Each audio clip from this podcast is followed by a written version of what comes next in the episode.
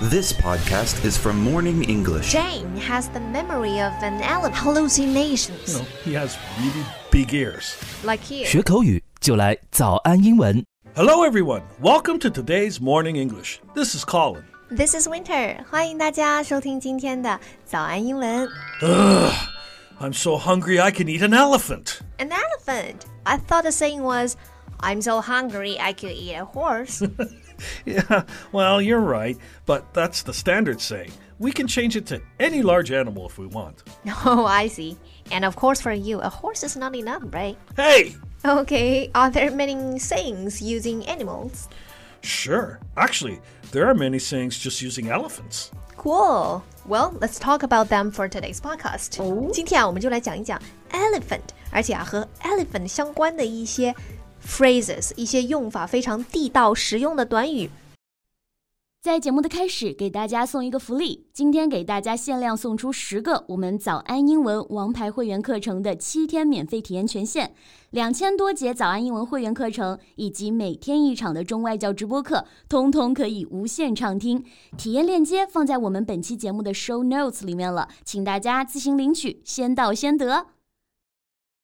I've heard the saying, "The elephant in the room." That doesn't mean the biggest person in the room, does it?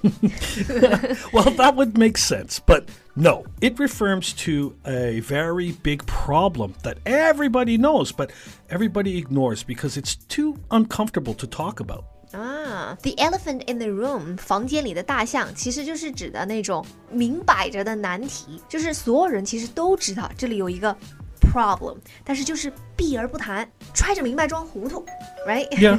In what sort of situation would it be used？ Any, really. Um, it could be family, work, any place where there's an important or uncomfortable issue. So we could say Sarah's drinking problem was the elephant in the room. Right, right, right. Everybody knows Sarah drinks too much, but, you know, no one will talk about it. Mm, It's also a good way to bring up a sensitive topic, right? Sure, sure. For example, in a work setting, a boss might say, We all know the elephant in the room is poor communication between departments.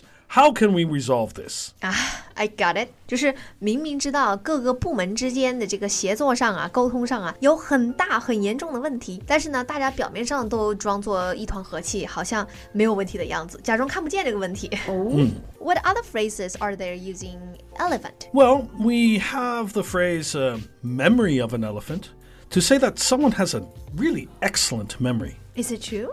Yeah, apparently, you know, elephants have really great memories and they can remember like people Wow. or places decades after first seeing them.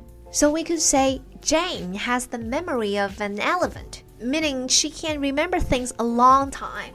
就是说，一个人 have the memory of an elephant，就是他记忆力很好。 Right, right, right. Or not just a long time, uh, she can remember things very well, like in great detail. 啊，Yep. Ah, Actually, I would say all women have the memory of an elephant because it, it seems to me that every woman I meet can remember every detail of every mistake I've ever made forever. So never rattle a woman's cage. Yes, yeah, good point. um, another way we use elephant is uh, white elephant. White elephant. What does that mean? 白大象。 yeah, Oh, yeah. Well, a white elephant is something you have that is um, useless or troublesome, especially if it's like expensive to keep or maintain and not easy to get rid of. What's a good example of that? Well, maybe something like a like a boat or an outdoor swimming pool. Ah, John's new boat is real white elephant for his family. Right. Or now that the kids are in college, John's swimming pool is a white elephant that no one uses. Can it be used with people? well, I suppose it could be used um, with people, but it's usually for possessions. If you use it for a person, that's not very nice. Many girls thought their boyfriends are just white elephants, though. Boys think that of their girlfriends too. Good to know. So, uh, moving on. Have you heard of pink elephant? yeah, that's something to do with drinking, right? Yeah, yeah. It's um, hallucinations that people have from drinking too much or, or doing drugs. Ah, hallucinations. Hallucinations. 就是幻觉。 Yeah. right? Yeah. So you could describe someone that is very, very drunk as seeing a pink elephant， That's right. 就是说他醉到有幻觉了，都看见小粉象了。 Yeah, you know, this was popularized in the 1960s. They would often show like this pink elephant dancing or singing or something, like a cartoon next to a man who was supposed to be drunk. So uh, people just got used to this as a phrase for drinking too much. Ah, right. And they would dance or talk to him. It was pretty funny. Yeah, yeah, really was. Elephant can just be used for size too, right? Sure, sure. Big as an elephant. And also strength. Oh, strong as an elephant. Right, right. Ah. One, one strange one is um, using elephant um, sort of indirectly. What do you mean? Well, there's a really um, beloved mm, Disney movie called Dumbo. Do you know that one? Dumbo? 哦，Oh, 小飞象很可爱 Yeah, 的 yeah, 那 I 个 think that's Dumbo it.。Yeah, they just made a, a new one. Um, Dumbo was a baby elephant that could fly because his, his ears are so big. He used them like a bird, like a bird's wings. Yeah, I know this movie's Dumbo. D U M B O，小飞象。 Yeah, so if we say um, he has ears like Dumbo, it means, you know, he has really big ears. Like you. Can I call you Dumbo? Okay, that's all for today. OK，其实就说招风耳了，对吧？大耳朵就叫 have really big ears like Dumbo。 I don't have big ears. OK，那今天呢很可爱哈，而且这些短语啊都不是生僻的短语，其实都是生活里面非常常用的短语，关于 elephant 跟大象有关的。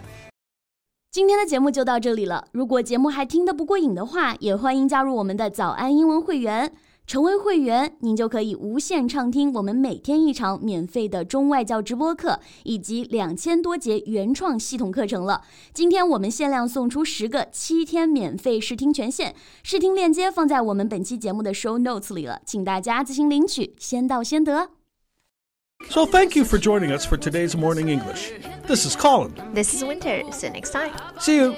Elephant, elephant. I'm an elephant. I got junk in my trunk. What the fuck am I?